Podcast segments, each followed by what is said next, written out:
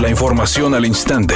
Grupo Radio Alegría presenta ABC Noticias. Información que transforma.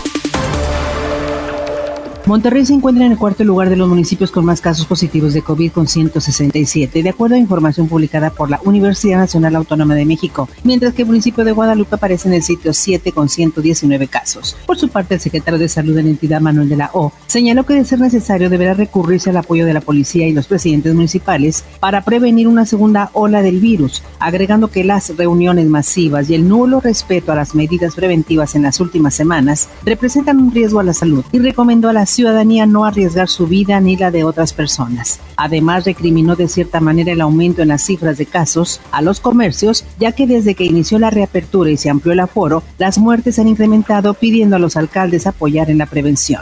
El director del Instituto de Control Vehicular de Nuevo León, Rubén Zaragoza, informó sobre una nueva aplicación donde los ciudadanos podrán contar con su licencia para conducir de manera digital y aseguró que todos los datos de los usuarios están protegidos y no pasarán a manos de terceros. Por otra parte, dijo que la versión plástico no desaparecerá, señalando que los ciudadanos podrán tener a la mano su licencia en cualquier dispositivo electrónico, la cual no se podrá imprimir y en caso de no contar con Internet para revisarla, podrán presentar una captura de pantalla donde el documento sea legible.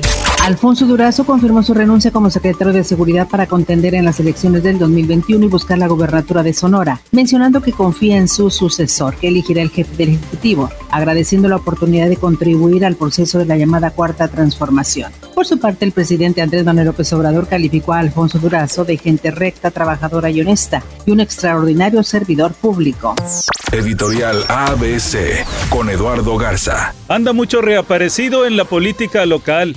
Panistas del PRD, del partido que me diga. Se desaparecen dos años y en tiempo de elecciones vuelven a hacer su luchita para ver qué hueso agarran. Se van de un partido a otro como cambiar de calcetines. Fácilmente cambian de ideología política de izquierda a derecha, al centro y hasta independientes. Ni a quién irle la mera verdad, ¿a poco no? Al menos esa es mi opinión y nada más.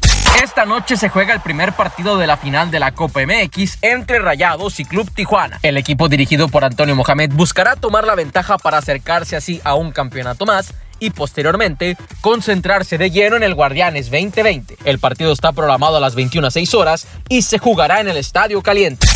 En este momento se registra un accidente en la avenida Las Puentes en su cruce con la avenida Monte Olimpo en el municipio de San Nicolás. Maneje con precaución, hay tráfico lento. Otro choque se reporta en el cruce de la avenida Humberto Lobo y Calzada del Valle en el municipio de San Pedro. La velocidad estimada de avance es de 30 kilómetros por hora, sea paciente. Asimismo se registra un choque en la avenida Paseo de los Leones hacia el poniente a la altura de Rangel Frías en Monterrey. Maneje con precaución y recuerde siempre utilizar su cinturón de seguridad y no se distraiga con su celular mientras conduce. Que tenga una excelente tarde.